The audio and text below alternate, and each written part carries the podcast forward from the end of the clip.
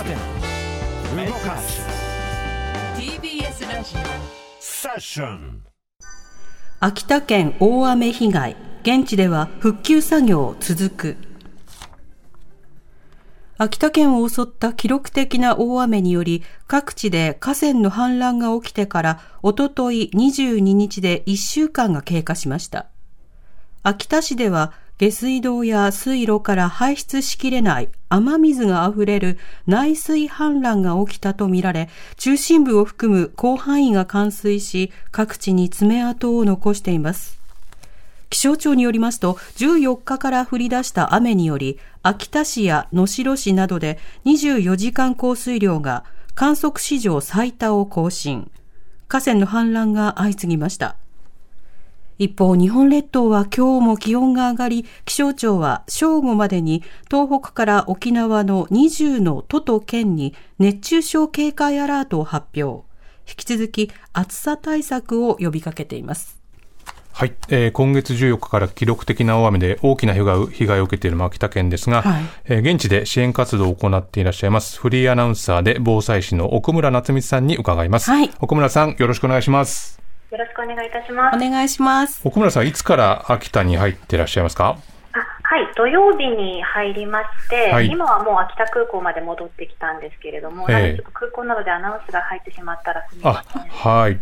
あのまあ、その現地に入られて、その支援で入られたというのは、どのあたりの地域に入られたんですか？はい、昨日はですね、秋田市内で作業をしまして、うん、今日は秋田駅から車で1時間ほど北に行ったところにある五条目町というエリアで、はい、あの一般の方が参加できる災害ボランティアセンターを通して復旧作業に携わらせていただきました。うん。あの、まあ、今回のね、災害、まあ、報道等でも見てはいるんですけれども、まあ、実際にその現地に入られて、その被害の規模であるとか、まあ、被害の地域であるとか、まあ、どういった特徴があるというふうに感じられました？そうですね、あの秋田市の方はまあ3万件を超えるような被害ではないかという想定が出ていますけれども、本当にあの町の至るところが、あちこちで浸水しているという形で、あの自転車で2時間ほど走り回ったんですけれども、それでも全部見切れないぐらいの広い範囲で、あの浸水してました。またそれ以外の地域でも、まあ、各地でその氾濫とか内水氾濫で被害が出ているということで、本当に大規模な災害が起きているなという状況です。うんあの現状だとその復旧作業、この進捗っていうのは、どんなような感じでしたかね？はい、あの今日訪れた五条目町というところは、昨日やっと断水が解消されまして、えーなので、これまでは水が出ない中での復旧作業だったんですね。なので、ひとまずこの濡れた家具とか畳を運び出したりとか、あとその汚れたものを田んぼの水路とかで洗ったりして、なんとか、あの復旧作業してたということだったんですけれども、まあ、あの昨日からは水が使えるようになったので、ここからあの床に溜まった泥とかを雑巾とかスポンジで拭いて取り去ったりとか、うん、あとは水を使う作業をしていくっていう、まあ、まさに本当にようやくここからあの復旧作業できるというような状況かなという感じです。うん。あの奥村さん、この現地でサポートに入られたということですけど、そのサポートに入られた家の様子っていうのは、どういった感じでしたかね？はい、あの昨日入った秋田市のエリアが印象的でして、はい、そこはあの内水氾濫で、うん、おそらく2メートルぐらいは床上浸水してしまったというエリアで作業させていただきました。うん、あのもう1階の天井近くまで泥水のしぶきの跡があったりと、うん、もうあの本当に家が水没してしまったというような状況なんですけれども、まあ、いろいろな事情で1週間ぐらいその作業ができなかったというお話で、すでにもうカビとかが壁とか家具に生えてしまったりしていました。で私はあのトイレを担当したんですけれども、もう本当に泥がこびりついているので、大人2人で2時間ぐらいかけてやっとあの、まあ、狭いトイレの空間の泥を撤去するという感じで、もう本当に気の遠くなるようなあの復旧作業の状況です。うんあの今回、この内水氾濫っていうね言葉が、まあ、よく聞かれるようになりましたけれども、はい、この内水氾濫っていうのは、一体どういう現象のことを指すんですかね？はい、あの一般的にその都市部の排水機能というのは、うん、1時間に50ミリ程度の雨を基準に作られていまして、えー、それ以上の雨が降ってしまうと排水が追いつかなくなったりとか、うん、あとは河川の水位が高くなってしまうと雨水が排水されにくくなってしまって、えー、あの川が氾濫しなくても下水が溢れてきてしまうっていう現象なんですね。うんでこの内水氾濫というのはあまり知られていないリスクの一つで、えー、えっと、地域によってはこの内水氾濫のハザードマップっていうのも作っているんですけれども、うん、まだまだないエリアも多くて、うんで今回被災しました秋田市ではちょうど6月末に内水氾濫のハザードマップが公表されたんですね、ただ一部のエリアだけなんですけどそれでもまあ公表されてたんですが、あの現地でいろんな方に聞いてみたんですけど、そのハザードマップが公表されていることを知らなかったという方がほとんどで、やっぱりその内水氾濫というものもですしそれのハザードマップがあるということも知られていない。またハザードマップがないエリアもあるというところで。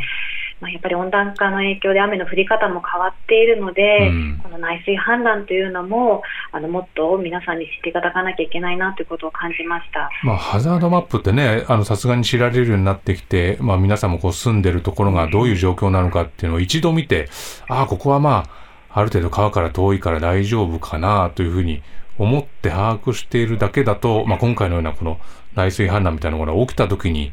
対応できないとか知らなかったよってことに、なってしまうってことですよね。そうなんですよね。もう駅から、あの、そのなんですかね、その川から近くとかではない駅周辺とか、まあそういったエリアも本当に浸水しているので、あの川の位置とは関係ないですね。そうすると、まあこういった事態にどう備えることが必要なのか可能なのかっていうと、やはりそういうハザードマップの、まあ新しいバージョンっていうのをきちっとチェックするっていうことなんですかね。そうですね。あとはそういったエリアに住んでる場合は、あの、治水板っていうものがありまして、水が敷地に入ってこないようにすることができるんですね。うん、これ、あの、土のうの100倍くらいの効果があるものもあったりするんですけれども、あの、実際に東海地方の方で、今回その、数日前に設置したら、あの被害を免れたという方もいらっしゃったりしました、うん、ただ、すべての家にそういう止水板が設置できるかというと、いろいろな条件があって難しいので、うん、まあ、一つの方法としては、まあ、そういう止水板がある。でそれがつけられない場合は、まあ、被害を最小限にするっていう意味で、まあ、大事なものとかこう2階に上げておくとか、うんあの普段からなるべくこう2階に収納を作るとか、そうすることでちょっとはあの被害を軽減できるかなと思うんですけれども。うん。あのまあこういった避難所等でですね、まあ、その健康被害、まあ、こういったところの警戒っていうのもこれから必要になってくると思うんですけれども、そのあたりはどのようにお感じになってますか？そうですね。皆さん、ちょっと避難所というよりは、うん、あの被災しなかった自宅の2階とか、うん、親戚の家で、まあ、過ごしていらっしゃる方が多いかなという状況で、やっぱりそのあのこういった水害のあった地域っていうのは、まあ、カビとかもですしあの泥水っていうのは基本的に汚水なので、あの下水も混じってますし有害物質がたくさん含まれているんですね。なのでそういった空間でずっと生活をしているとあの健康被害の恐れもあるので、まあ、できればこう少し離れたところで休むとかもしていただけたらなって思うのが一つと、あともう一つはですねあの五条目町の方だと2年連続で被災したエリアとかもあって。そこの地域の方にもお話伺ったんですが、はい、あのもうなんか心が死んでいるっていうふうに話していらっしゃってて、まあ、去年も被災して今年も被災してまた被災するんじゃないかっていう心配で夜も眠れないっていう声もあったんですね。でも暑い中本当連日朝から晩までご高齢の方たち一生懸命あの復旧に向けて作業されてるんですけれども。どうかもう全国の方のボランティアを受け入れているので、うん、まあ、そういった地域で一人でも多くの方の力を借りられたらなというふうに感じました。うん。まあ、でも本当に昨日ね、うん、ようやく水が通ったってところがあるっていうことはね、そうなんです本当にこの1週間どれだけ大変な状況に置かれた、ね、暑い中だったでしょうしね、奥村さんも作業大変だったと思いますよ、うん、サポートね、はい、私は数日しかいられなくて微力なんですけれども、うん、でも。本当に1時間でもできる作業ってたくさんあるので、うん。うん、例えばこうあの帰省のついでとか、ね、何かこう秋田でお祭りもね今年は本格復旧というか、あの通常通り行われるので、そういった時にあのお祭りも楽しみながら、ボランティアもするなど、あの本当に1時間でもそうですね、ちょっとの手でもねしてもらえたらなというふうに思います。